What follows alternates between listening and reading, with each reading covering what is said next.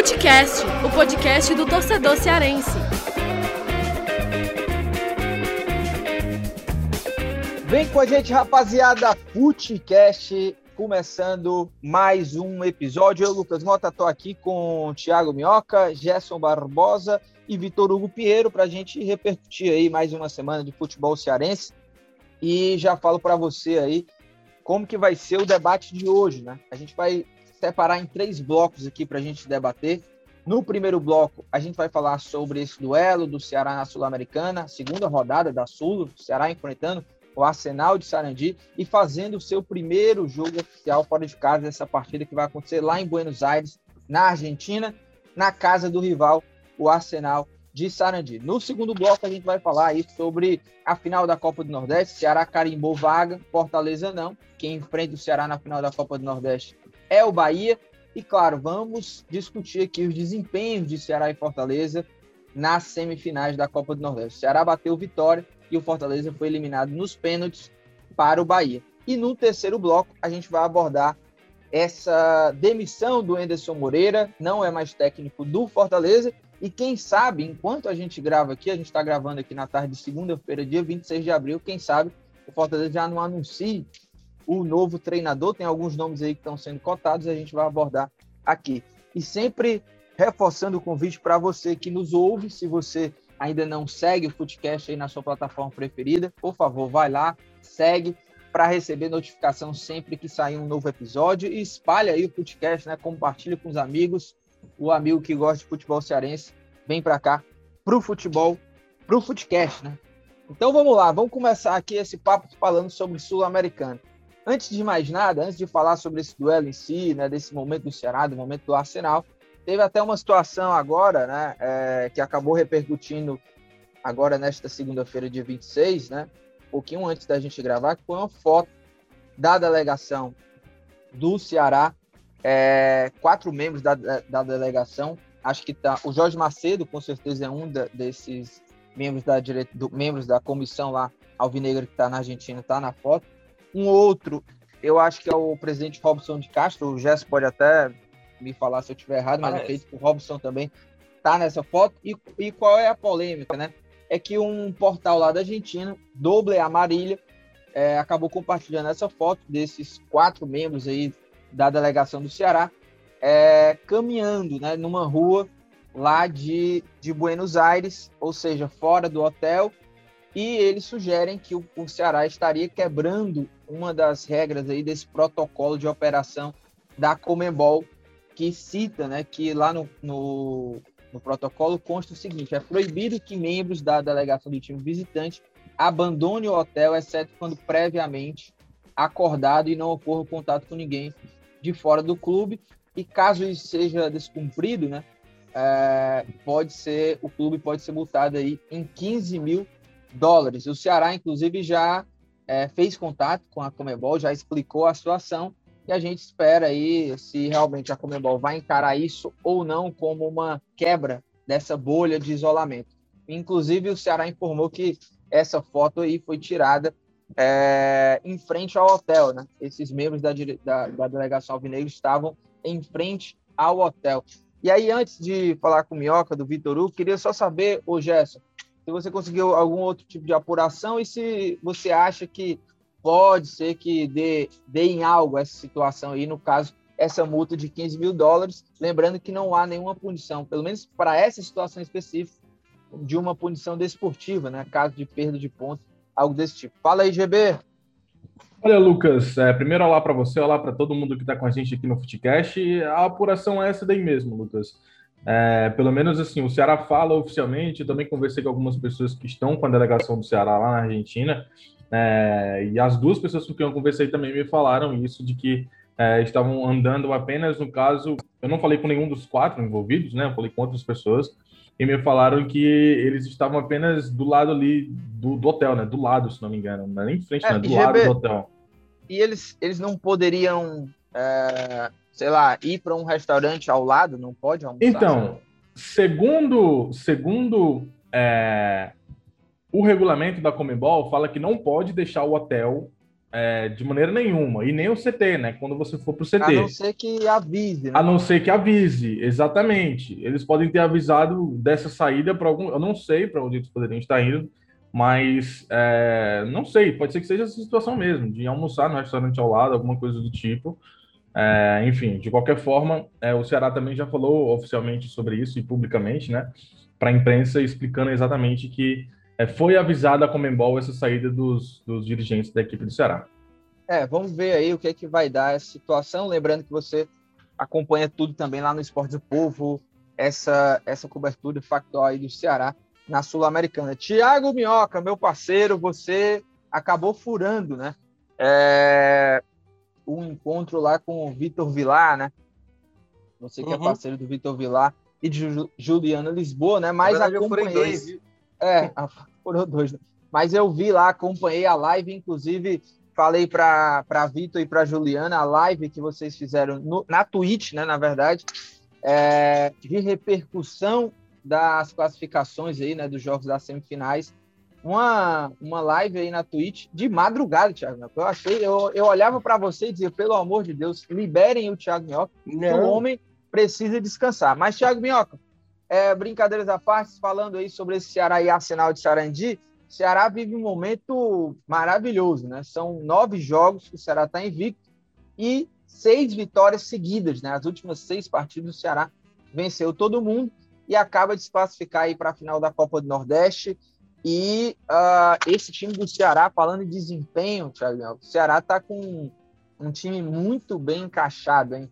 E aí já quero te ouvir Quais são as suas perspectivas desse Ceará fazendo seu primeiro jogo oficial é, fora do Brasil e enfrentando esse Arsenal de Sarandi? Fala, Lucas Mota, é, GB, Vitinho, todo mundo está acompanhando aqui o Footcast.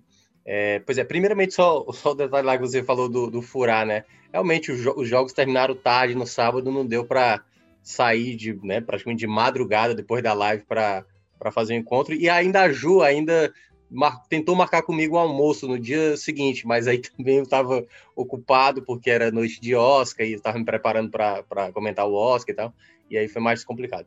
Cara, é, vamos lá, é, teve aí, né, o Ceará teve, vem aí de bons desempenhos, uh, resultados que, assim, o favoritismo já era bem evidente, né, o Ceará vinha, vinha contra adversários que, assim, o Ceará já vem tendo muita confiança, né? Então, a vitória contra o Jorge Wilson, a vitória contra o Sampaio, Salgueiro, Esporte, CSA. Essa sequência, eu tô, eu tô destacando exatamente essa sequência de vitórias, né? São no total de seis seguidas que o Ceará tá, tá nesse momento. Mas eu acho que o ponto mais importante é para eu acho para ter um principalmente uma justiça, né? Foram adversários em que o Ceará era claramente o favorito, né? O Ceará, eu acho que desses jogos o Sol do Esporte, né? Que foi jogando lá na Ilha do Retiro.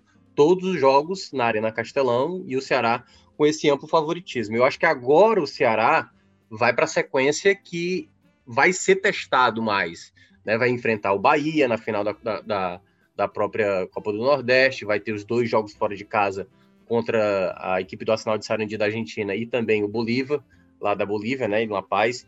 Então, acho que esse é o momento também para a gente ver mais desse Ceará numa, numa perspectiva de desafio técnico maior. Porque, por vezes, né, quando tem um adversário que não oferece tanta, tanta resistência, eu acho que o Vitória, nos primeiros minutos, mostrou, por exemplo, que veio para surpreender o Ceará, né? Ali acho que até os 20 minutos do primeiro tempo, o Ceará não conseguiu se encontrar em campo e o Vitória, né, com troca de passes rápidas, chegando, teve uma chegada do David que o Richard fez uma, uma boa saída para evitar o primeiro gol. E depois que o Ceará fez o gol, soube ter o controle da partida, tanto que o Vina acaba até fazendo uma bela jogada ensaiada de falta para fazer o 2 a 0. Mas eu acho que esse momento agora, Lucas, é o momento que eu quero ver como o Ceará vai se sair porque é bom destacar, é, até já falando um pouco até do, do, da questão da final, né, com o Bahia. Eu acho que o Ceará tem como principal desafio, a gente tinha falado isso em outros programas, a questão da logística. O Bahia, que é o adversário do Ceará, ele vai jogar em casa pela Sul-Americana no meio de semana, dessa semana que a gente está gravando aqui, né, de, de 27, é, joga de 27, no caso, terça-feira. Depois joga em casa contra o Ceará, o primeiro jogo da final da Copa do Nordeste. Depois joga de novo em casa contra o Independente da Argentina na outra quarta-feira. E aí depois é que sai da, da Bahia para enfrentar o Ceará, que é aqui, né? Ou seja, ele não vai sair nem do Nordeste, o Bahia, em termos de logística.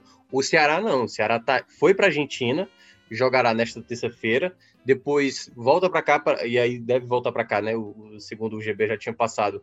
É, vai voltar para cá para depois ir para Bahia e depois vai para Bolívia jogar e depois para jogar final o jogo da volta. Essa logística para o Ceará, ela é muito desafiante. Eu acho que é um ponto muito importante que a comissão técnica e os jogadores tentem equilibrar, dependendo da, da, da sabe, da, dos resultados que apareçam, vai ter que equilibrar muito para, obviamente, buscar o título, porque eu acho que o foco agora tem que ser um pouco mais o título do que a Sul-Americana, né? Eu acho que dá para jogar com o time principal nesse jogo de terça-feira, mas é, eu pensaria em fazer um time alternativo, quem sabe até um time B lá na Bolívia, porque não vai ser fácil, né? E eu acho que talvez desgastar os atletas principais pode prejudicar, mas que há, em termos de futebol, comparado ao Bahia e comparado, acho que a todas as equipes do Nordeste, o Ceará é a equipe mais segura. Defesa muito boa, o meio de campo tá muito bem, né? O ataque também tá muito bem. Ainda tem a questão do camisa 9, que tá essa dúvida,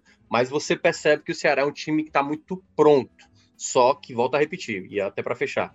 Falta agora a gente ver durante esse desafio desses próximos quatro jogos, os dois jogos da, das finais da Copa do Nordeste, juntamente com os dois jogos fora da Sul-Americana, esse talvez seja talvez a, a, as duas semanas mais desafiantes para o Ceará na, durante, essa, durante essa temporada que começou. Pois é, sequência duríssima aí do Ceará aí, não é uma sequência bem decisiva aí de é, jogos aí pela frente como esse, né? Depois tem Bahia, tem o Bolívia fora de casa. Vão ser três jogos seguidos, né? Fora de casa aí, uma maratona. O Ceará vai ter que é, tomar cuidado em condição de jogador, vai ter que montar uma estratégia é, bem, bem é, é, eficiente, né? Porque jogos fora e ainda tem esse jogo aí lá na Bolívia, jogando fora de casa, altitude acima do nível do mar. E ainda tem essa possibilidade aí que o Thiago Minhoca levantou, mas eu queria também saber do, do Vitinho sobre essa questão em si de Ceará jogar, fazer o primeiro jogo fora do Brasil, né? O primeiro jogo oficial, né? É, fora do Brasil. Você acha que esse fator aí, Vitinho, é, é muito mais algo é, simbólico, assim, ou, ou, ou, existe, pode existir algum tipo de pressão, né? Ansiedade, assim, do, dos jogadores, porque tem muitos jogadores aí, né? É, desse elenco aí que, inclusive, tem experiência, né? Libertadores, Sul-Americana. Como é que você vê também esse, esse ambiente, vamos dizer assim, desse Ceará fazendo seu primeiro jogo oficial fora do Brasil? É, quanto à questão dessa ansiedade, desse momento de jogo, né, eu não vejo um grande problema assim quanto ao ambiente, até porque o Ceará se saiu bem demais na estreia da Copa Sul-Americana. Foi um jogo em que o time conseguiu se impor, mostrou a sua superioridade, que era o que a gente já pensava em teoria e foi o que vimos também na prática. Vai enfrentar, Lucas, eu não vejo realmente um problema assim, de ambiente, de ansiedade. Acredito que esse nem vai ser o grande problema do Ceará.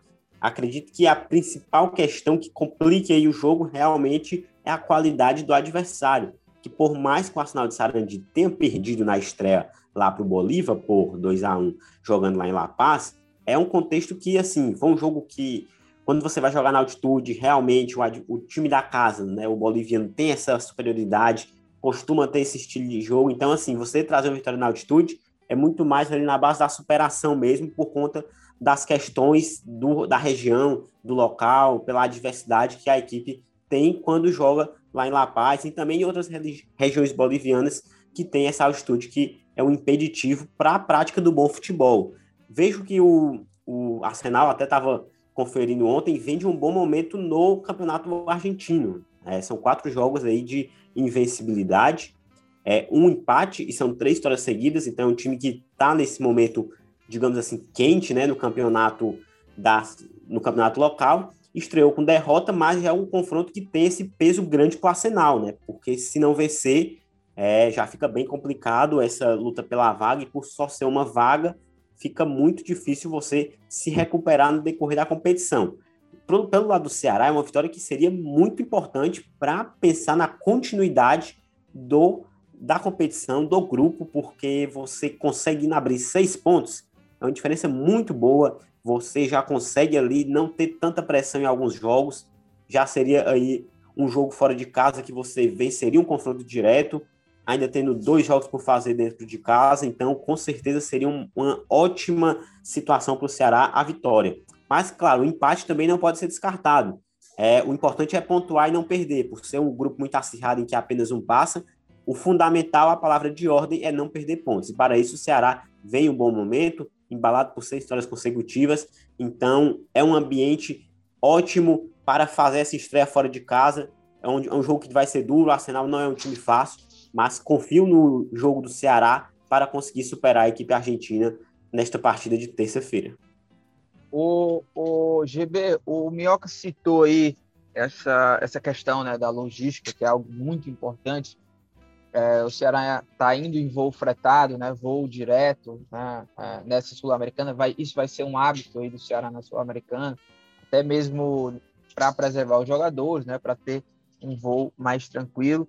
O Ceará voou direto no domingo, é, chegou lá na noite de domingo em Buenos Aires, é, faz o jogo na terça contra o Arsenal. E na madrugada de terça para quarta já vai estar tá voltando aqui para Fortaleza, já a preparação para o jogo do Bahia. E, e aí o que eu queria saber, GB, é se, se você tem assim, informações assim, dessa logística do Ceará, é, como é que está sendo né, essa preparação do Ceará visando essa maratona, uma, uma maratona que vai ser bem desgastante aí, porque nesses próximos três jogos, jogos decisivos e fora de casa. Né? Olha, Lucas, é, a informação, pelo menos que a gente tem até agora, é até o jogo contra o Bahia, né? Porque, assim, é, o que, que a gente sabe? O Ceará foi lá para a Argentina de voo fretado, já está na Argentina, né? Joga contra o Arsenal de Sarandi na terça-feira, e aí já retorna. O jogo vai terminar por volta de meia-noite, digamos assim, né? E aí o Ceará já retorna para Fortaleza três horas da manhã é, lá nesse, nesse voo fretado. Né? Os atletas voltam para Fortaleza na madrugada de terça para quarta, chegam aqui em Fortaleza e descansam na quarta-feira, para na quinta se representarem. Se representam em Sul no período da tarde, se não me falha a memória. Na sexta-feira, treina pela manhã em Sul também, e aí viaja à tarde para Salvador. E aí, da viagem de Salvador, a gente não tem mais informações com relação ao, ao subsequente, né? Até porque o Ceará mesmo não sabe a data do jogo, muito embora é, contra o Bahia, muito embora no momento em que esse episódio já tenha, enfim, ido ao ar, o Ceará já vai ter conhecimento, né? Mas de qualquer forma, é, o jogo deve acontecer no sábado, de tarde, às quatro horas da tarde, e aí o Ceará deve retornar para Fortaleza no domingo, fazer treinamentos é, na segunda e na terça, e aí na terça à tarde viajar para Bolívia, né? Pelo menos é a logística que eu espero que aconteça, mas confirmado mesmo só até o jogo contra o Bahia, Lucas. E, Minhoca, é, sobre, sobre a gente falar um pouco desse Arsenal de Sarandi, é um time que é, já se recuperou da derrota uh, da partida lá contra o Bolívar, é, tem três vitórias seguidas no, no, na Copa da Liga da Argentina, né? E, é, mas começou muito mal a temporada, né? Tanto é que ainda está lá uh, na penúltima colocação do grupo A da, da Copa da Liga da Argentina e perdeu para o Bolívar né, na, na estreia e aí venceu agora no domingo o Defensa e Justiça lá na Copa da Liga Argentina. Eu estava vendo as últimas três escalações, né? O, o, técnico do Arsenal tem mudado bastante. Cada jogo é uma, é uma escalação diferente, né? E, e aí, até esse jogo contra o Defensa, né, o, o treinador do Arsenal poupou vários jogadores. Né? Ele fez sete alterações, não jogou com o time considerado principal, né? O principal jogador de ataque, o artilheiro, o Candia, não jogou. E quero te ouvir no seguinte, meu. É um time que vai assustar o Ceará, é um time superior ao Ceará, estão no mesmo nível. Eu até acho que o Ceará é, deve jogar naquele estilo até que joga muito bem, né? Um estilo mais reativo, diferente do que vem apresentando quando joga aqui Copa do Nordeste, é, enfrentando equipes inferiores tecnicamente, e agora tem esse arsenal pela frente. É, como é que você imagina aí a questão dessa, dessas forças, né? É, entre Ceará e Arsenal? É, dá para o Ceará voltar de lá com uma vitória, ou Thiago Mioca? Dá, dá. É, é possível, como diria Jô Soares, possível tudo, né? Se um dia a garrafa aqui que tá do meu lado falar bom dia, eu digo bom dia, garrafa. Então tudo é possível. Cara, é, esse, esse duelo contra o Arsenal, ele, ele antes me parecia ser mais fácil, sabe? Ele dava um indício de ser um jogo que poderia ser mais simples, embora a gente saiba que o futebol argentino, você pode pegar, por exemplo, um time como, uh, sei lá, uma equipe que está muito mal, o próprio Arsenal, né? Que estava é, sendo até o lanterna da competição até semanas atrás. É, quando chega num, numa competição internacional, eles sabem, tipo, quando, quando eles saem na frente, geralmente clubes argentinos sabe amarrar jogo, sabe, sabe catimbar pra caramba. Então, isso é que eu acho que é que pode ser prejudicial um pouco o Ceará, se, se toma o primeiro gol, por exemplo. Aí eu acho que vai ficar mais difícil, porque os argentinos geralmente sabem administrar placares. Mas uh, eu vejo o Ceará ainda na frente, em termos de, de evolução como time, né? Dos potenciais. Por exemplo, o Mendonça não fez uma grande semifinal na Copa do Nordeste.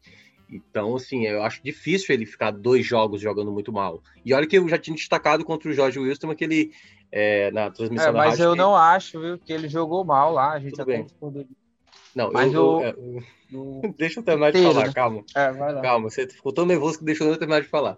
É, o primeiro tempo do Mendonça não foi tão bem assim lá contra o Jorge Wilson, mas depois, no segundo tempo, acho que depois do lance da penalidade boba que ele cometeu, ele foi para mim o principal jogador, né? Participou de muitas jogadas e tal. E foi um jogador muito importante. É, eu, eu acho que esse é o principal ponto. Se o Ceará puder apresentar todo o potencial como time, que pode que, que pode colocar em campo, né? Lima junto com Mendonça, Vina que agora fazendo gols, né? Ganhou mais a confiança. É, eu acho que tem tem para o Ceará buscar um resultado que, é, quando eu considero um resultado bom, seria um empate, entendeu? Eu acho que o empate ele não é um mau resultado. E se conseguir uma vitória, Lucas, eu acho que o Ceará passa a ser uma equipe bem favorita a ganhar é, essa vaga para as oitavas de final porque, assim, eu, eu vejo jogos da Bolívia como, como se fosse o descarte, sabe? Se der para somar ponto, ok.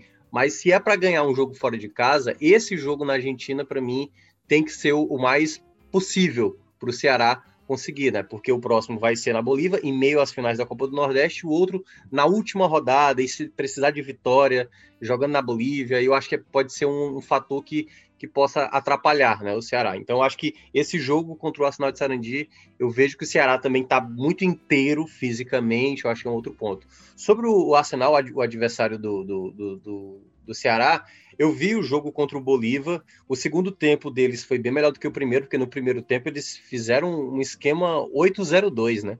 Eram oito jogadores atrás, foi, dois na foi frente. Foi sofrimento, né, meu? Foi. Ali, os caras estavam morrendo ali no, assim, é. fisicamente. E, e, e, é, e, é, e é por isso que é curioso, porque a única derrota deles dos últimos quatro jogos foi jogando na altitude, né? É, era uma equipe que estava mal, mas três vitórias, e dentre essas vitórias foi com, teve uma contra o Racing, que não é qualquer time, né? Uma equipe e, muito respaldo. Eu não sei se. Hum. Não, fala... não, é que eu só ia acrescentar que você está falando sobre isso. Eu não sei se você assistiu algum jogo do Arsenal fora esse jogo contra o Bolívar, porque eu não assisti, né? E uhum. a minha dúvida era se o time tem jogado realmente com a bola no chão, né, propondo o jogo, porque segundo o jornalista lá, o Matias Erma, lá de, uhum. da página Arsenal de Sarandi Web, lá da Argentina, ele tinha falado que quando o time joga, tipo o Ceará, né, quando joga contra um time inferior tecnicamente, ou um time da mesma força, eles jogam propondo jogos. E contra Isso. o Bolívar não foi dessa forma. É, te, teve. É, é, o que eu estava destacando. No segundo tempo, teve momentos que o time passou a trabalhar, trabalhar mais a bola, né? Mas é como. É, ali é um outro futebol praticamente, né? A bola é uma outra velocidade, a respiração do jogador também é bem diferente. Mas eu, eu não cheguei a ver. Eu vi, assim, melhores momentos. de jogos, né? Eu vi algumas pessoas fazendo análise do próprio Arsenal de Sarandi, até para me ajudar para fazer o comentário do jogo, né? Que eu vou comentar pela rádio. E aí deu para ver exatamente essa característica que você mencionou, né? A questão da posse da bola.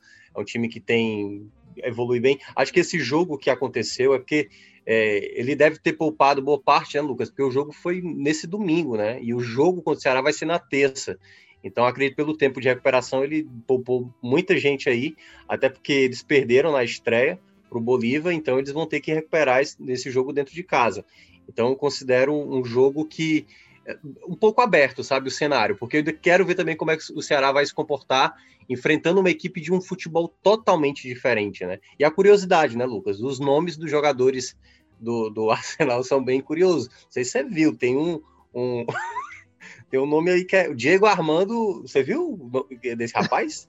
rapaz, Diego rapaz, rapaz, calma, calma, calma. Esse jogador aí, eu acho que ele nem relacionado é, primo. Não, ele é, ele é da base, praticamente. Ele é, tem 19, 19 anos. anos Mas vou até falar, né? A gente tá aqui no, no, no podcast. Vai, pode diz, qual que é Diego Armando Buceta, que muito alegre, né? Assim, deu pra ver que é jovem Tá bem novinho. Ô, e... pai do céu, ele, Mas tá bem é, novinho. Ele é... ele é, bem novinho. É, não, e, deixa e engraçado, coisa, engraçado que ele joga com o Pico, certo? Tem o Papa uhum. também, que eu já acho um uhum. pouco de desrespeito, né? Tá junto com, com esse rapaz aí junto. E ainda tem o Garilho também, que tem que ter cuidado. Você sabia, você sabia Deixa... que esse nome, o nome desse Diego e o sobrenome do Diego, em espanhol significa ônibus? Sim, é, exatamente. Eu não, deixa eu, deixa eu só falar aqui, que o Thiago Minhoca, ele, ele é daqueles caras, ele não, ele não tem maturidade, né? Ele não, não cara, eu falei. Eu tô falando o, alguma mentira, pô? Não, deixa eu te falar. Eu tava conversando lá com a, com a Juliana Lisboa, né? Que é repórter lá de Salvador, veio cobrir o jogo aqui. E lá em Salvador, e eu tirei uma dúvida com ela, né? Eu falei, ô Juliana, me diz uma coisa. Por que é que em Salvador, e eu só vi isso é o único lugar do Brasil onde as pessoas não podem é, falar nada que rime com essas palavras, né? Você não pode falar lá Pituaçu, por exemplo, né? É Pituacives. O Igor Catatal é Igor Catatives, né? Virou Igor Catatives lá. Então Tudo nada isso. pode rimar com, né? Esse, esse, tipo de coisa. E aí ela me falou lá que realmente lá em Salvador as pessoas são têm a maturidade de quinta série, assim. Meu eu acho Deus que você é de lá. Ei, é de... Eu, eu, acabei de olhar aqui, Lucas. E, o camisa 10 do Arsenal é Lucas Misael Neku. Olha aí. Só, Ô, GB, GB, não, não, não, não mas aí também mas é. você tá de brincadeira, né? Mas é. Mas olha, tem, mas o que, que tem? Minhoca, minhoca não, mas é, eu só tô falando o nome do rapaz. Neku o outro lá, o Diego, o Dieguito, o Dieguito, tudo bem. O Dieguito, tudo bem, que é o nome do começo ao fim, mas aí, pô, você tá falando é. uma sílaba no meio do nome do cara aí? Não, mas ele é, vai lá embaixo, né, primo? Oh, Fazer o meio de campo, Necu e Buceta, eu vou te falar, viu? GB e, e Thiago Minhoca, é, inclusive antes da gente passar de bloco, né, pra gente falar sobre a Copa do Nordeste, vou, vocês estão falando os nomes dos jogadores, vou até trazer aqui a provável escalação do Arsenal, é, que deve jogar num 4-4-1-1 ou 4-4-2. É, vamos lá, Medina no gol, Benavides na lateral direita, a zaga Cariglio ou Carabarral, né? Vai, vai, essa é uma dúvida aí, quem vai ser o primeiro zagueiro. O segundo é o Susso e na lateral esquerda, Soares. Aí o meio de campo, Pico, né? Aí Thiago Minhoca, fã. Mendes e vem Farioli ou Sorari. Aí tem ainda Castro. E tem uma outra dúvida também, né? Se ele vai colocar aí como esse jogador mais avançado, o Albertengo ou o Ruiz. E o outro atacante é o Candia, esse que é o artilheiro do Arsenal na temporada com seis gols. Gerson Barbosa, para a gente fechar esse bloco, diz aí, diz aí qual a provável escalação do Ceará aí para esse jogo. Olha, Lucas, deve ser o mesmo time que enfrentou é, tanto o Vitória quanto o Jorge Wilson, né? Então deve ser é, Richard no gol, Gabriel Dias, Messias, Luiz Otávio e Bruno Pacheco, é, Charles e o jogador é, Pedro Nares, né? O Oliveira viajou, né? Como você também trouxe essa informação, Lucas, mas não deve ser o titular da equipe do Ceará, o time deve ser o mesmo. Então, Pedro Nares e Charles na posição de volantes. E aí, é, Lima, Vina, Mendonça e Felipe Viseu no ataque, né? Esse deve ser é, o time da equipe do Ceará. Lembrando Gabriel Dias pode jogar, viu, Thiago Minhoca? O Gabriel Dias, ele, ele foi expulso na Copa do Nordeste. Então, na Copa Sul-Americana, ele pode jogar sim. Isso. Correto. Então, vamos embora para o segundo bloco.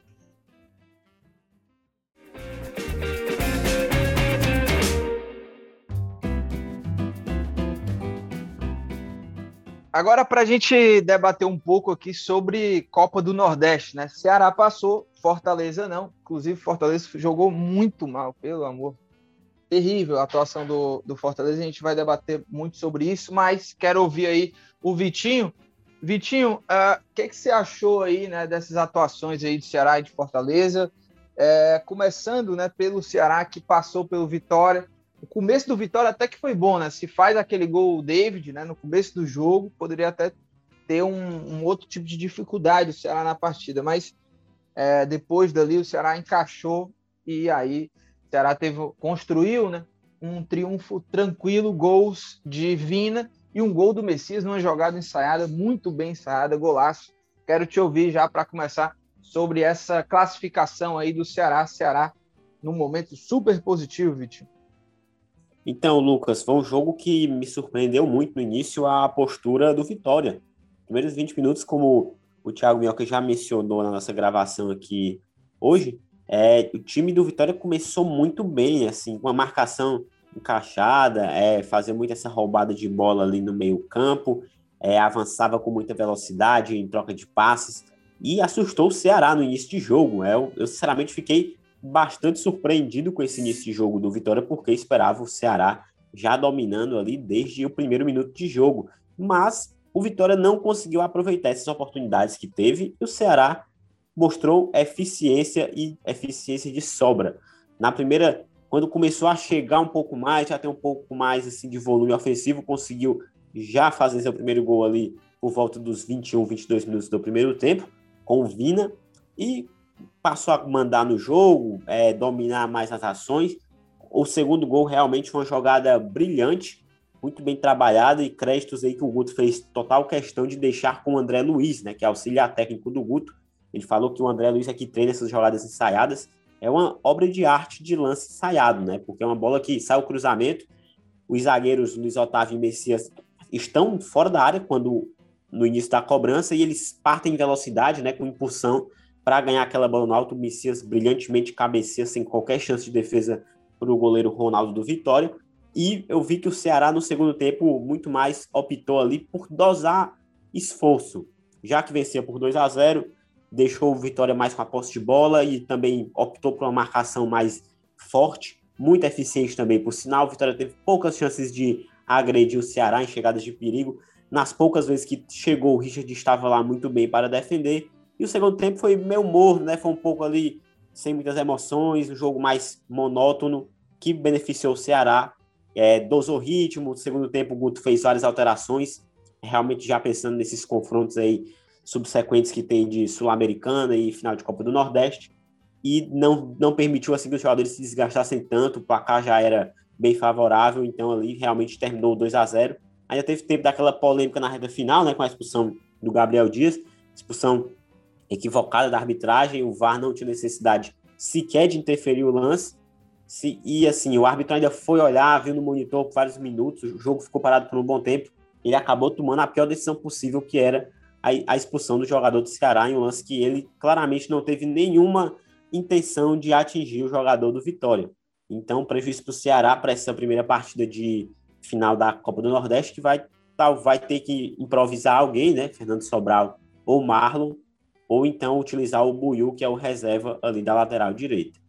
É, e quanto e, ao Fortaleza. E, é, fala aí, eu ia, eu ia te perguntar mesmo sobre o Fortaleza. Não, pode, vai lá. Era justamente sobre. É, que para mim foi a gota d'água assim, para o Enderson, né? É, e a gente vai abordar mais essa questão do Enderson em si no terceiro bloco, mas o Enderson surpreendeu, mas surpreendeu, pelo menos para mim, negativamente ao colocar três volantes ali, apostar no Gustavo Blanco em vez do Matheus Vargas, de ter um jogador um pouco mais ofensivo e tentar com, uma, com o Gustavo Blanco, né, ter um pouco dos dois, assim, ter um pouco mais de marcação, mas deixar o Gustavo Blanco mais livre, mas para mim foi uma decisão equivocada do Anderson Moreira, assim também como eu achei que foi equivocado manter o Wellington Paulista. Dentro de campo, né, Vitinho? Nada funcionou, porque em, em 90 minutos, o, o, lance mais perigoso do Fortaleza foi aquele chute do Wellington Paulista lá do meio da rua. É, Lucas, foi o início de jogo ali do Fortaleza, até mostrou um pouquinho, né? Aquele chute lá do Wellington Paulista foi ali com 20 minutos ainda, foi bem cedo. E, assim, no decorrer do jogo todo, foi uma pobreza de repertório ofensivo que confesso que poucas vezes vi no Fortaleza nos últimos anos. Realmente, o time sequer conseguiu agredir o Bahia. Eram chutes de fora da área, mas bolas que passavam totalmente ali ao lado do gol, sem nenhum perigo. Teve até uma falta batida também, já ali na, na segunda etapa, mas nada que realmente assustasse muito. E assim, foi uma estratégia que era um pouco daquela questão. Se der certo, o Anderson seria aclamado como um cara de um especialista de tática, né? O cara que sabe jogar no meio do adversário, é, que monta o time de acordo com a força do seu oponente, mas isso não funcionou. Fortaleza mostrou muito pouco, por mais que tenha se defendido bem, tinha que ter necessidade de buscar um pouco mais o jogo. Não é inteligente você fazer uma partida tão burocrática como a que o Fortaleza fez, pensando em jogar na disputa de pênaltis, por mais que você tenha um goleiro como Felipe Alves, que é reconhecidamente um cara que é pegador de pênaltis, não dá para você querer confiar toda uma vaga que você tem 90 minutos para decidir dentro de campo em cobranças de pênalti. Você, os pênaltis não dá para você confiar com a vitória. É 50% de chance para cada lado. O Fortaleza teve até, dentro do aspecto defensivo, atuou bem, permitiu que o Bahia tivesse poucas chances. Foi um cenário muito parecido com o que a gente assistiu no primeiro jogo entre eles, né? Na fase de grupos. Só que dessa vez o principal do Fortaleza não teve, que foi a questão do ataque. Se naquela parte do ataque funcionou, o Fortaleza até desperdiçou algumas chances. No último sábado isso não existiu, time completamente nulo ofensivamente. É, achei até que o que não, não me agradou foi que o Ederson também morreu com algumas ideias abraçadas, em que ele não ousou de forma nenhuma, deixou jogadores no banco que poderia entrar para tentar dar uma dinâmica diferente. Ele arriscou muito pouco, quis jogar realmente em função dos pênaltis e deu muito errado. E fomos até pegos de surpresa, né? Já no final da noite aí do último domingo, com a demissão dele. A gente até acreditava que ele poderia ficar, mas Fortaleza anunciou. E agora o Leão segue aí em busca de um novo comandante para a sequência da temporada. É, e o Fortaleza que, é, assim que acabou o jogo, né, uma das, das questões né, que foram repercutidas é que o time ficava sem calendário, né? Mas é, já foi divulgado aí, ficar, ficava sem calendário definido, né? Porque tem o Brasileirão, claro, a, a Copa do Brasil, mas não tinha nenhum jogo previsto para agora, né? Para algo mais recente, mas aí saiu a tabela já do Campeonato Cearense. Fortaleza joga no sábado, dia 1 de maio, às 16 horas, na Arena Castelão, enfrentando o Calcaia e o Ceará, né? Que também está no Campeonato Cearense aí vai jogar no domingo, dia 2 de maio, né? Será que joga no sábado contra o Bahia, final da Copa do Nordeste, e horário ainda a definir, e joga no domingo, será que optou aí para jogar com o Cearense com a equipe, é, vamos dizer assim, de transição, né? É uma outra equipe, treinador também diferente, será vai adotar a mesma estratégia do que o Bahia. Gerson Barbosa, desse jogo, Ceará e Bahia, o que, que você, na tua análise, né? O que, que você viu aí de positivo e também de negativo, assim, algo que o Ceará pode melhorar aí para os próximos jogos? Olha, é, nesse jogo do Ceará contra a equipe do Vitória, né, eu acho que teve. É, eu, acho que o, o Ceará fez o jogo correto, né? O Ceará fez o que tinha que ser esperado ali, porque conseguiu fazer esses dois gols. Né? Teve um sufoco, claro, do Vitória no início da partida, e eu acho que foi até uma questão de. É, o, o, fato do Ceará ter começado não com aquela intensidade que a gente conhece, mas com uma intensidade menor, talvez tenha sido até uma questão de é, definição mesmo, pré-jogo ali com o próprio Guto Ferreira e tudo mais, porque é, como por conta da maratona de jogos, acredito que o Ceará foi lá e entendeu a mesma coisa do jogo contra o Sampaio Correia contra o Salgueiro. Entendia que poderia vencer o adversário, se classificar, tendo exatamente é, enfim, não, não precisando fazer toda aquela correria, toda aquela intensidade que o Ceará faz. Então, eu acho que foi mais ou menos isso. Isso poderia ter custado para o Ceará no início, né? Porque o time começou realmente um pouco dormioco, né? não acordou para o jogo logo de início. O Vitória não, o Vitória já entrou elétrico e aí foi para cima, conseguiu algumas oportunidades, é porque acabou não fazendo gol, mas ali mais ou menos dos 15 minutos, 20 minutos do primeiro tempo, o Ceará conseguiu voltar a ter o controle da partida, né? E aí teve, a volta não, a ter o controle da partida pela primeira vez. E aí depois disso, o time foi lá, conseguiu fazer dois gols, foi eficiente quando foi ao ataque, e aí conseguiu essa classificação. Porque depois desses dois gols, o Ceará entendeu que não iria tomar mais gols, né? O Richard fez uma boa partida, a zaga também, para mim, mais uma vez, os zagueiros do Ceará foram os melhores em campo. Então, eu acho que é, o time tinha confiança nessa classificação, né? O que o Ceará pode levar, assim, o que o Ceará pode fazer de diferente para enfrentar o Bahia já é exatamente começar o jogo com uma intensidade maior, né? Porque o adversário não é bobo, é um adversário ali de mesmo nível do Ceará. O Ceará talvez fez isso contra a Vitória, contra o Sampaio Correia, contra o Salgueiro, porque são adversários inferiores tecnicamente, né? Então, contra o Bahia, não. A história é outra. Então, eu acho que o Ceará vai começar a partida ali um pouco mais intenso e vai entrar já acordado no jogo, né? Imagino que essa deve ser a postura da equipe, até porque o Bahia não vai é, ter viagens, né? O Bahia vai fazer três jogos em casa agora seguidos, né? Agora pela, pela Sul-Americana, nesse meio de semana, depois contra o Ceará e depois outro jogo é, no meio de semana da semana que vem, também pela Sul-Americana. Então o time não vai ter o cansaço da viagem. Então o Ceará deve fazer isso diferente ali é, para esse jogo contra o, contra o Bahia. E o que o Ceará pode manter, cara, é a questão da defesa, Lucas. Assim, tá um negócio absurdo de bom, sabe? A defesa do Ceará. É, Messias e Luiz Otávio parece que jogam juntos assim há, há uns 3, 4 anos, cara casou muito bem essa dupla de zagueiros, Lucas. E, Minhoca, sobre o Fortaleza, é... os pontos negativos eu acho que tem vários aí desse jogo, mas se você também puder citar algo positivo do que você viu desse jogo, é... de Fortaleza, né, a apresentação do Fortaleza diante do Bahia, Minhoca. Então, cara, pois é, né? Assim, não, não foi nada de novidade, né? Eu cheguei a destacar também lá na live que eu fiz do pós-jogo, do, dos jogos do sábado, que se o Fortaleza tivesse passado, a gente estaria falando aqui a mesma coisa. O que, é que a gente mais viu do Fortaleza? Não jogar bem. E poderia ter, tido o resultado, né? A bola do Elton Paulista podia ter entrado no começo do jogo, o Fortaleza poderia ter armado uma defesa ali, né? O Bahia também não foi muito bom de finalização e poderia ter saído vitorioso no tempo normal ou ter passado nos pênaltis. Então, assim, poderia mais uma vez o Fortaleza ter jogado mal e ter conseguido o resultado. E é como eu falava das outras vezes. É, um time, quando não desenvolve, não evolui o seu futebol, uma hora os resultados não vão se sustentar. Porque do futebol, mesmo você jogando bem, não é garantia de vencer. Então, você jogando mal, uma hora essa conta vai chegar. E eu acho que o momento foi o, o apropriado, sabe, Lucas, para fazer a mudança. Porque o Fortaleza vai ter um mês, né, assim, um pouco mais de 30 dias para o começo da Série A. É claro que não vai ter nenhuma competição que vai desafiar tecnicamente o Fortaleza, mas pelo menos vai ter uma competição para você começar com o um novo treinador a estabelecer um padrão de jogo, uma evolução, né? Claro, volto a repetir, não vai ter uma, uma, uma exigência técnica como a Série A vai, vai exigir. Mas eu acho que o momento do, do Anderson já estava muito na conta, sabe? Eu, eu, compreendo, e eu cheguei a ver isso até mesmo. Eu gosto muito de ver os, os, os podcasts, né? O, o trabalho da, dos torcedores, né? O pessoal lá do Rosão Cast, o pessoal do Glória e Tradição, e vi o debate do pessoal do Glória falando sobre isso.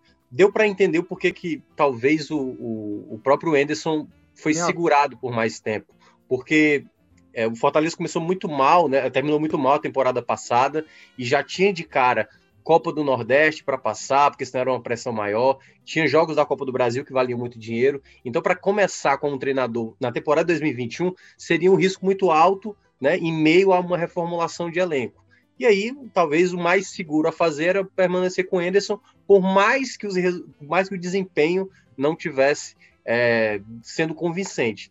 E aí eu acho que muitas coisas, eu acho que eu cheguei a destacar isso no Esporte do Povo, né, que a gente faz é, na rádio e também na TV, que ficou um pouco incoerente o Enderson também até nos últimos jogos, porque no jogo contra o CSA e nesse jogo contra o Bahia, o Enderson teve, nesses dois jogos, diferentemente dos outros jogos, ele teve uma semana cheia para trabalhar a equipe. E foi estranho, Lucas, porque as escalações so soaram estranho, né? Por exemplo, no jogo contra o CSA, o Quinteiro foi banco e o Quinteiro, acho que comparado a Wanderson e a Benevenuto, ele é o zagueiro mais experiente, mais estabelecido, mais identificado, que está vivendo um bom momento. Eu acho que o Quinteiro voltou a, a jogar muito bem. Carlinhos, que estava parecia que está muito bem estabelecido. Ele voltou com o Bruno Melo, não jogou o Tinga, jogou o Guedes. Ele colocou o Pikachu pela primeira vez, jogando pelo lado direito, que muita gente pedia, mas foi a primeira vez que ele fez isso, sabe, numa, numas quartas de final. E aí, quando vem a semifinal contra o Bahia, ele vem também com. Tipo, ele volta com todo mundo que ele não colocou lá na, nas quartas, volta com Quinteiro, volta com Tinga, volta com Carlinhos, e me vem com o Blanco no meio, assim. O Blanco que nem jogava, o, o Blanco que não era nem primeira opção para entrar quando vinha do banco e coloca por exemplo, o, o Vargas, né, no, no, banco, o Luiz Henrique, sabe? É, isso é que é mais louco, Lucas, até para contextualizar. Eu lembro, não sei se você lembra, teve um momento que o Crispim era titular, titular, titular, titular, e aí o Crispim nem relacionado era. E aconteceu a mesma coisa com o Luiz Henrique. Ele era titular, jogava bem, estava ali, aí o Vargas apareceu como titular uma vez e ele não apareceu no banco, e desde então ele não mais ap apareceu. Então essas coisas que o torcedor não entendia, já tinha o caso do Ronald e tudo mais. Então acho que o Enderson ele foi dando razão para essa demissão, né, para essa situação.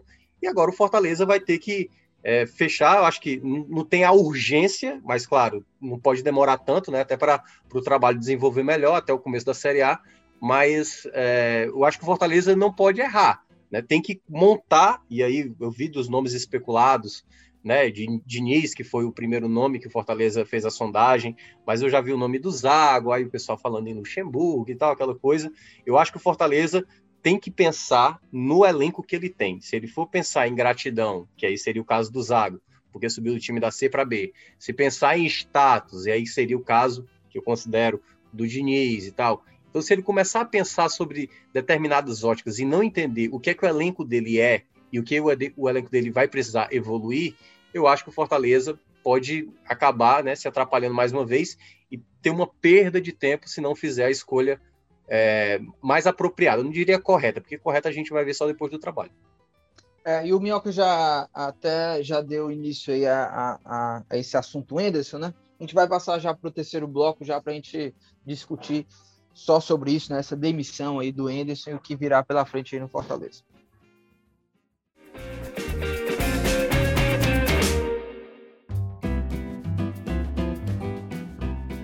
Olha, o, o Enderson deu tchau aí ao cargo de treinador do Fortaleza, né? Após essa, esse jogo, a gente já falou um pouco sobre isso, né? Algumas questões aí que é, nesse jogo do Bahia especificamente causaram muita estranheza. A escalação, para mim, eu achei muito ruim. Claro que o Vitinho até abordou isso, né? Se o Fortaleza ganha é, no tempo normal, talvez o peso viria. Ah, o Enderson, treinador que viu ali, né, analisou bem taticamente, mas é, o Fortaleza poderia até ter vencido, né? Porque o Bahia também tá mal demais. O Bahia jogou mal demais. É, mas o, o Enderson não tinha por que escalar o Gustavo Blanco nesse jogo. O Vargas era para ter sido escalado, pelo menos para mim. Acho que é, quando ele coloca no segundo tempo alguns jogadores e, e, e desfaz esse, essa trinca de volantes, na né, escalação inicial, acho que o time é, é, era essa a escalação que deveria ter sido desde o começo, né? O, o Bahia, a, a poder, o Fortaleza poderia ter encontrado espaços no, nessa defesa do Bahia. O Bahia teve, tem uma postura mais agressiva, né? E poderia ter um Matheus Vargas ali para acionar os jogadores, né? É, ter um pouco mais de velocidade também pelos lados do campo, coisa que o Fortaleza não conseguiu. Mas vamos lá, né? Sobre essa queda do Anderson, eu quero ouvir o Vitinho.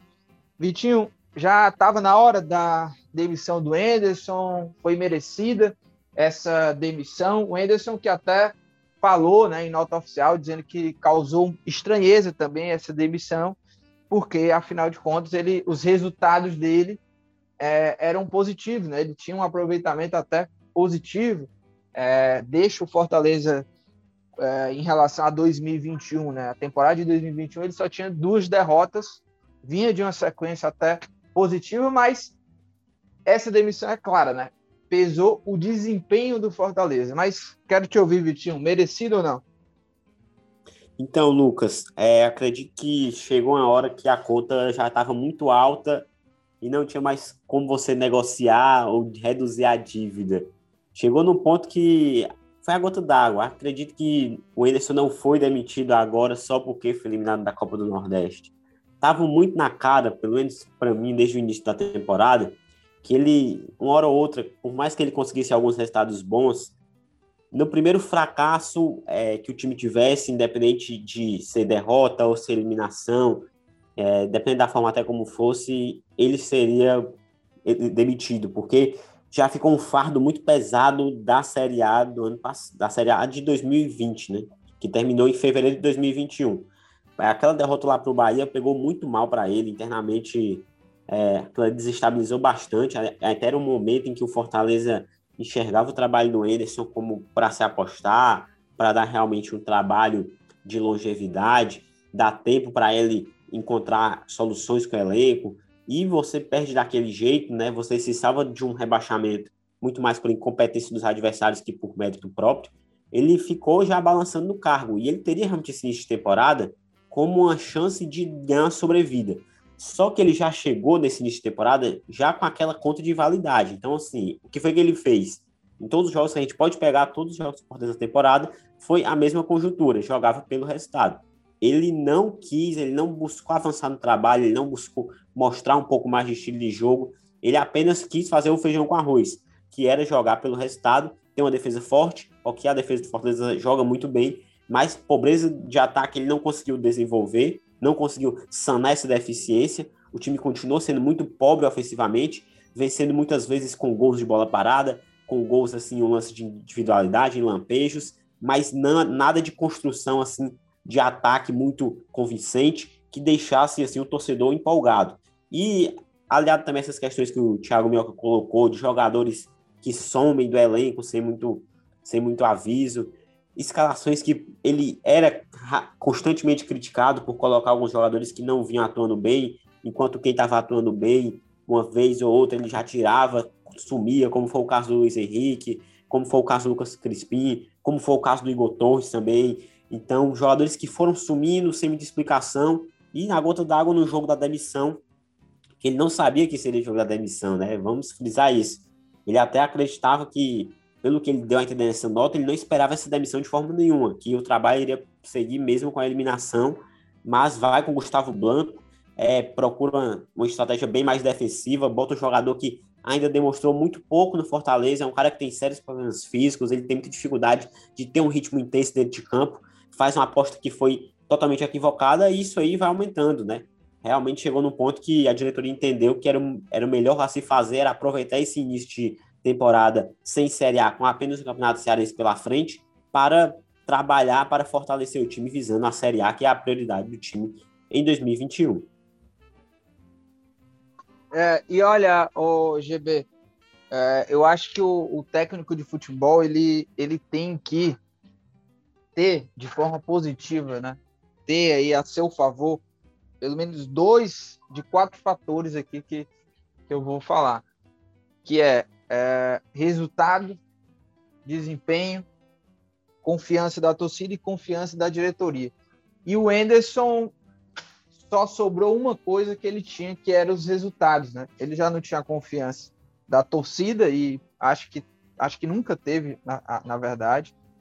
Não tinha desempenho e uh, não tinha a confiança da diretoria, né? Pelo menos isso ficou muito claro, porque foi demitido logo após esse empate contra o Bahia, e eu vou até passar os números aqui do Enderson, né? Eu, eu acho que eu falei até que em 2021 o teve duas derrotas, ele só teve uma, né? Eu, eu acabei contabilizando como derrota a eliminação, mas não, não vale como derrota, afinal, no tempo, no tempo normal, né? Ficou ali no 0 a 0 Mas o retrospecto do Enderson, né? A campanha do Enderson no geral pelo Fortaleza, né? Contando já é, quando ele assumiu o time na Série A. Foram 12 vitórias, 4 empates, 7 derrotas.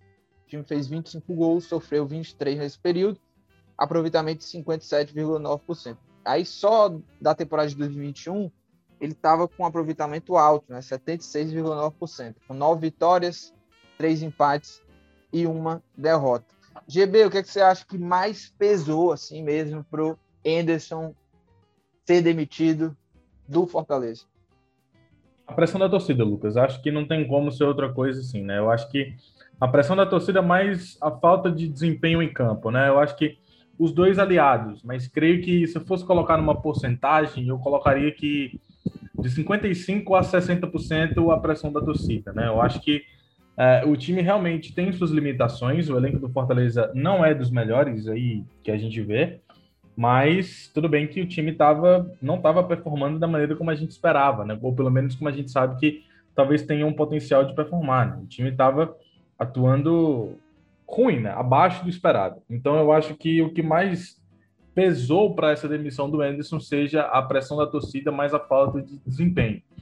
É, e eu acho que você falando aí, isso que você falou, que o treinador precisa ter pelo menos dois desses quatro aí, parece até que você é um, um acadêmico, né? Está construindo a base teórica, porque realmente faz todo sentido, né? Faz todo sentido isso que você falou. Então, assim, é, o Enderson acreditava que tinha um respaldo. É, não, ele dizia que tinha um respaldo da diretoria e acreditava que, obviamente, tinha confiança, né? Mas, como você falou, a demissão mostra que talvez não. Né? Então, é, ele só tinha realmente um desses fatores que é o resultado, que talvez seja até o mais importante de todos, mas que precisa andar junto com outros, né? Então, é, eu acho que, repetindo a resposta, creio que é, foi mais a pressão da torcida aliado à falta de desempenho, Lucas. E Minhoca, olhando para o futuro, meu amigo, o que é que será desse Fortaleza e, e me causa assim uma, uma estranheza, assim, porque Fortaleza parece que entrou num buraco de negatividade que parece que não tem fim, né? Desde a campanha ruim lá da Série A, e eu digo isso até pegando um pouco lá daquele desabafo do Marcelo Paz, né? Porque é, até o marketing do clube, né, tem sido motivo de crítica do torcedor. O marketing que era um, era um grande orgulho até, né, do torcedor do Fortaleza, sempre falava de marketing e tal é, as escolhas de treinador que não deram certo, o Enderson mais recente, né? É, a mudança até algo que eu acho que também pesou muito contra o Enderson, assim, na, na opinião do torcedor, é o quanto que mudou o Fortaleza é, com o Enderson é, em relação ao, ao Ceni, né? Por mais que o torcedor às vezes não, não fale do Ceni, né? Diz que o Ceni já é passado, não sei o quê, mas o Ceni ainda, é, querendo ou não, o Ceni ainda é uma sombra aí para o treinador que até o próximo, né, que assumiu o Fortaleza, porque e eu acho que isso pesou no sentido de que uh, o time do Fortaleza, do Enders, é completamente o oposto né, do que era o time do Ceni, uh, e eu acho que isso também causou assim essa crítica mais forte do torcedor que não via, não tinha confiança ainda mais, porque sempre vai ter esse comparativo com o Rogério, algo que também nem é justo, né, fazer esse tipo de de comparação, porque sempre vai é, é, pode ter essas críticas, né? Se um técnico não tiver o mesmo estilo, enfim. Mas olhando para esse futuro aí, o, o Thiago Minhoca, é, esses técnicos aí que tem sido falado, eu confesso para você que até agora assim eu não teve nenhum assim que eu na minha na minha opinião assim fosse um uhum. técnico que eu pudesse dizer ah eu acho que esse é legal esse nome é legal né tem se falado no Zago né? Tem se falado no Diniz e eu acho que foi você que compartilhou lá no grupo, né? Qual, quem, qual foi o jornalista que falou lá que é, o Diniz, né, que recebeu um contato do Fortaleza, mas já negou, né? É, mas exatamente. é o Marcelo Razan, né? Isso, enquanto a gente estava gravando aqui, o Marcelo Isso. Razan colocou no perfil dele do Twitter que o Fernando Diniz recusou assumir agora, né, como treinador nesse momento. Enfim, não sabemos os motivos, mas aparentemente ele não aceitou muito a proposta do Fortaleza. É. Um Sabe, outro Lucas? nome, o Jair hum. também, né, foi citado. Mas enfim, quero saber de você. E aí, e essas opções do mercado? Porque era algo até que a gente falava, né? Beleza, vai demitir o Enders, mas vai uhum. contratar quem? É, porque aí tem duas situações, né? É, quem você quer e quem, e quem pode vir, né? Vamos lembrar o. Expectativa e realidade. É, o Chamusca, quando, quando fechou com Fortaleza, o Fortaleza tinha tentado o Thiago Nunes, tinha tentado o Roger, tinha tentado Dorival, né? E acabou não se concretizando, acabou ficando com o Chamusca. Eu acho que, primeiramente, sobre o ponto que você mencionou sobre é, a comparação com o Sem Sombra, eu acho que o torcedor hoje ele, ele tá mais desencanado com isso, entendeu? O que, na verdade, incomodou o torcedor do Fortaleza, é, nessas duas últimas passagens que teve aí de, de Anderson e Chamusca, a do Chamusca foi rápida demais, né? E aquela coisa, o Chamusca não teve tempo de, de, praticamente nada, porque era jogo em cima de jogo. O Anderson também teve jogo em cima de jogo, mas ele teve bem mais jogos e ele não mostrou a evolução necessária, principalmente né, com uma reformulação que ele próprio ficou à frente, né? Alguns dos nomes, né? Eu, tipo, os volantes Jussa e Ederson foi exatamente ideia do, do, do próprio do próprio Anderson Moreira, o ataque ali com o Robson, David, o Elton Paulista, que não rendeu. Então, assim, é, o Anderson não pode reclamar de falta de oportunidade. É, mas eu acho que o que o torcedor quer, quer mais é, sentir mesmo nesse time, é claro que tem os mais empolgados, que enfim, tem uma galera que viaja bastante que aí começa a falar Renato Gaúcho, sabe? Tipo assim, uns caras que não é, cara, não, tipo assim, tem calma, né? Porque não, não, não é para tanto. E tem que entender que é, o Fortaleza é um, é um clube que não tem tanto dinheiro assim, é um dos menores orçamentos que tem da Série A, né? É um clube que, apesar de ter orçado um valor até bem alto, né? Mas colocando ali valores de bilheteria que na prática não vai acontecer nessa temporada, mas quando você olha em termos de, de folha salarial, o que o Fortaleza pode oferecer, ela não é tão alta. Ela é uma das, uma das mais baixas e não vai ter um jogador assim tão diferenciado. Tem que ser uma coisa muito bem pensada e por isso que eu cheguei a criticar algumas contratações ali do período do Anderson, que eu acho que o novo treinador que chegar, independentemente de quem seja, ele vai ter uma, sabe assim, uma dificuldade, porque todo treinador tem um estilo de jogo e tem um perfil, né?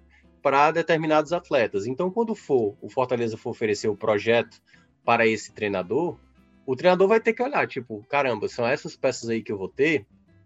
Eu não sei, viu? Não sei se eu, se, se eu vou conseguir é, fazer o melhor com, com esse time que está sendo dado para mim. Eu acho que o Fortaleza tem bons valores. Não acho que seja um time excepcional. Né? Tem torcedor que é mais empolgado que acha que o time é muito bom. Eu acho que é um time modesto para a folha que o Fortaleza tem. Mas eu se eu fosse, se eu fosse assim, o presidente do clube, a diretoria, eu faria algo que eles, eles já fizeram isso em outros momentos. O Fortaleza é conhecido, Lucas, não sei se você já reparou, de trazer por vezes treinadores que não são tão badalados assim. O próprio Rogério Ceni, que claro, é um nome enorme, ninguém imaginava que iria acontecer. E era um treinador no começo de carreira, né? É, sofreu muita contestação no início. Só que você via um trabalho sendo desenvolvido e, claro, o presidente, o Marcelo Paes, acabou acreditando que ele fosse dar frutos e deu, né?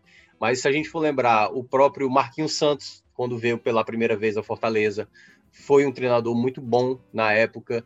O Chamusca também, quando apareceu, que não era do cenário, acho que ele estava no Salgueiro, tinha feito um trabalho no, no, no, clube de interior, lá de Pernambuco. E eu acho que o Fortaleza poderia, e eu acho difícil isso acontecer, mas poderia ir para um nome promissor no mercado. E não precisa ser só brasileiro, porque como você falou, o mercado ele não, não anima, né? São nomes assim bem incontestáveis. Mas Fortaleza poderia ir para um cenário de um, um, treinador, talvez, se fosse olhando ali pelo um, uma escola, né? Tem a escola argentina que tem treinadores interessantes.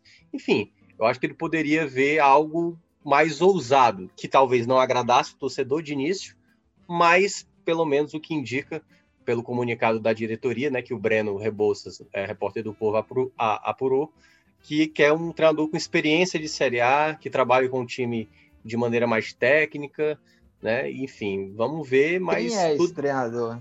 Quem pois é, é porque... e aí é que tá.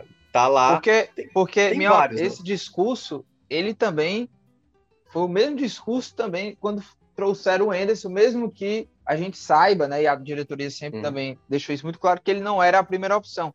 Mas olha, eu, eu confesso também que o Enderson ele me surpreendeu negativamente, assim, porque não é que eu achava que o Enderson fosse ser um técnico super agressivo, ofensivo é. e tal.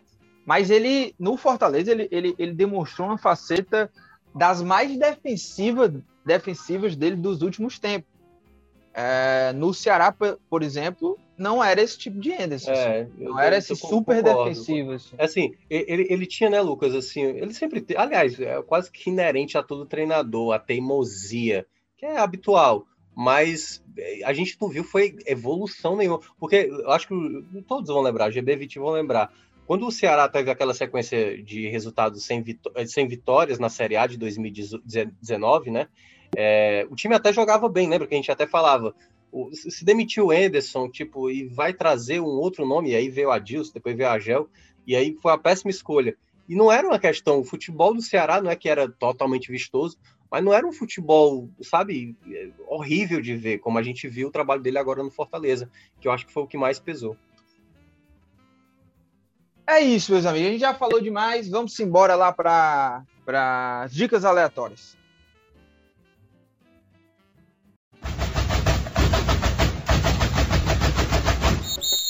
Tiago Minhoca, GB, Vitinho, para a gente encerrar o programa daquele jeito, com chave de ouro, dicas aleatórias. Ô, Vitinho, começa com você aí, o que é que você traz aí?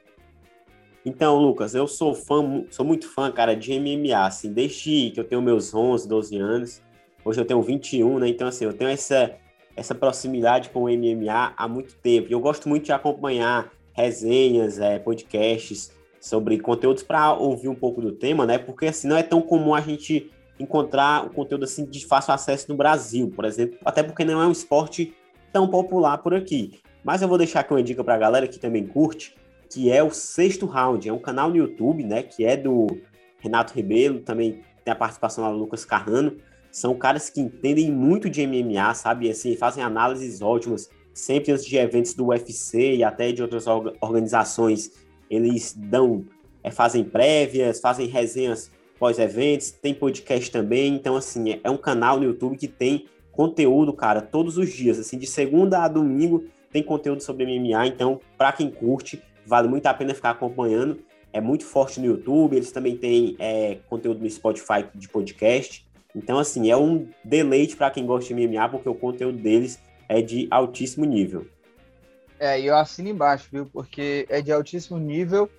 É, eu já acompanhei bastante, né? A, a produção do sexto round, é, principalmente há alguns anos, quando eu também cobria bastante pelo até o próprio povo, né? essa parte de MMA e, e, conheço muito bem o trabalho lá do, do Renato, que é um fera, assim. Até dividi uma cobertura com ele lá do UFC do Aldo contra o Chad Mendes, lá no Rio de Janeiro, a, a segunda luta deles, né? E acompanho, conheço e é muito legal mesmo, assim, né? Eles já tiveram um site, né? Hoje estão produzindo muito mais conteúdo também para o YouTube e continua sensacional. GB, o que, é que você traz aí, hein, GB? Olha, Lucas, a minha dica vai ser um filme que eu assisti neste domingo, né? Esse domingo agora de noite. É, é romance? Eu... Não, não, é não, é não. É, é um é filme terror. baseado em fatos reais. Acho que é mais ação do que qualquer outra coisa. Ação barra suspense. Entendi. É, é ruim? É... Não, eu gostei, cara. Eu acho que, inclusive, foi até indicado a Oscar na época, né? Porque é um filme, acho que de 2012. E deve ter sido, foi indicado ao Oscar, se não me falha a memória que é o filme A Hora Mais Escura. Acho que vocês devem até ter assistido já. Eu já assisti, eu gostei. Pronto. Eu acho até que tu já indicou aqui, mas tudo bem, vai. Não, não, nunca tinha assistido esse filme sim, aqui, não. Assisti, assisti domingo agora. É... Eu nunca tinha assistido, não. Nunca tinha assistido, não. Foi a primeira vez que eu assisti, tá? Um, engraçadinho. Mas aí, nesse caso, cara, é um filme muito interessante, cara, porque é... fala um pouco da, da, de como foi a caça, né, o Osama Bin Laden e vai desde. Eu não sei até que ponto aquilo tudo é verdade, né? Eu só sei que a única coisa dali que eu sei que é verdadeira é que tinha, sim, mulheres é, sendo no topo, assim, né? Das pessoas que estavam caçando o Osama Bin Laden. E também sei da forma como aconteceu a entrada. Acho que todo mundo sabe, né? Como foi que aconteceu a entrada naquela, naquele complexo lá, né? Que os caras entraram sem saber se era o Osama Bin Laden ou não que estava lá dentro. Na verdade, eles entraram tendo uma possibilidade de 60% a 80%, que foi divulgado na época, até em matérias da ABC, BBC e tudo mais. Mas eles encaravam que tinha uma pessoa importante lá dentro que poderiam, é, se não fosse o Osama Bin Laden, seria uma pessoa importante que poderia ajudar a encontrar o Osama, né? E aí, enfim, teve toda. O filme mostra. São duas horas e 40 minutos de filme que mostram todo o processo, né? É, segue como a, a, a, Maia, né, que é a personagem principal, quando ela chega nessa nessa caça ao Osama Bin Laden em 2003 até a captura dele, captura e morte dele, é, que acontece em 2011. Acompanha todo esse período assim com fatos relevantes, né? Então, assim, é um baita filme que eu, que eu indico aí, A Hora Mais Escura. E, e, e mostra muito também os excessos, né?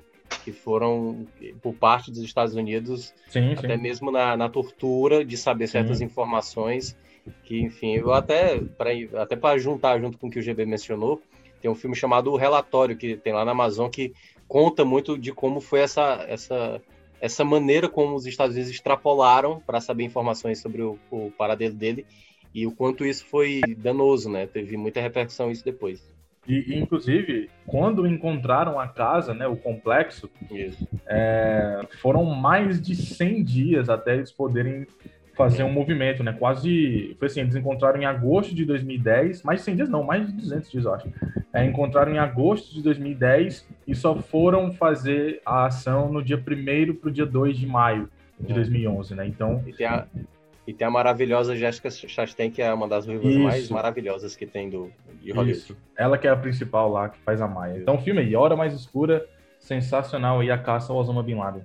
Boa. Olha, a minha dica vai ser de um joguinho. O GB que sempre é desse universo aí de gamers, né? Mas eu vou God, trazer um, God. Um, um, é, é, é esse jogo que é para smartphone. Eu recém descobri ele e é sensacional. Não sei se vocês conhecem, se, pelo menos para o Android, ele se chama Limbo que é um joguinho de suspense barra terror. Vocês já jogaram esse jogo? Maravilhoso esse, já ouvi jogo. falar. Maravilhoso. E ele, ele é até pago, né?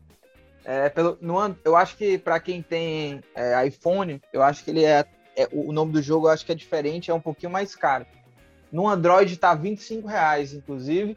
E é a dica. Ele é sensacional, assim, o gráfico, a história, é, é a e fotografia. É bem simples, né, Lucas? Né? É bem simples, mas ao mesmo tempo muito é. bonito e, e, bonito. e, é, e é, é, assustador, assim, né? De suspense com terror, legal. Lucas, deixa eu até falar um pouco sobre esse jogo. Uma vez eu, eu fui pra casa do amigo e falei, cara, joga esse jogo aqui que é bem legal. Aí eu vi que é tipo uma floresta escura, né, de noite, tipo um garotinho e tal. Isso, é exatamente. E aí, eu, e aí você vai andando com, com um bonequinho, um garotinho, e teve uma hora que eu tava andando assim, aí eu vi só um bicho se mexendo assim, sabe, tipo um, uma pata, assim, aí eu voltei, eu, tipo assim, não, eu quero voltar. E aí, tipo assim, quem tem problema com negócio de aranha, já recomendo é, que, assim, vai ter um vai, pânicozinho né? aí. Vai ter, vai ter. Minhoca, fecha aí esse episódio aí, qual é a sua dica? Cara, a minha dica vai ser do documentário romeno, que eu queria já ter visto há um bom tempo, né, e, e eu vi, de fato, esses dias, que é o Collective, que é uma história espetacular, é, acontece, obviamente, na Romênia, conta a história de uma editoria de esportes lá do, do da, da Romênia, que de, teve um, um, incidente lá muito parecido com o da Boate Kiss, que foi uma casa de show que pegou fogo e várias pessoas faleceram, outras ficaram feridas, e esse boa parte dos feridos foram para um hospital e o governo romeno é, mencionou né, a história, não sei se alguém lembra, talvez não tenha ganhado muita repercussão, mas é, disse que tinha como tratar de todos os feridos, né, de todas as pessoas que saíram, é, enfim, queimadas por conta do incêndio. E o que aconteceu foi que muitas pessoas, mais de 70 pessoas, faleceram que estavam no hospital. E aí a apuração do, da imprensa, né, do, desse, dessa editoria de esportes, que, é, que eles fizeram lá, fazendo o levantamento da, da, de, o motivo dessas pessoas terem falecido nos hospitais, o descaso que foi do, do das autoridades, que exatamente culminou na morte da, das pessoas, lembra muito, muito com um paizinho que eu conheço e que moro, entendeu? Porque a questão da corrupção lá, a maneira como, sabe, os governantes assim, sabe, deram de ombros, como se nada, querendo ocultar as coisas. Então, assim, vale demais. É um filme bem doído, né, de ver, porque é uma coisa abominável, mas é uma apuração sensacional, assim, é um trabalho jornalístico impressionante. Então, Collective, que é o representante romeno, que não ganhou Oscar nem de documentário nem de filme internacional, mas que eu gostei bastante.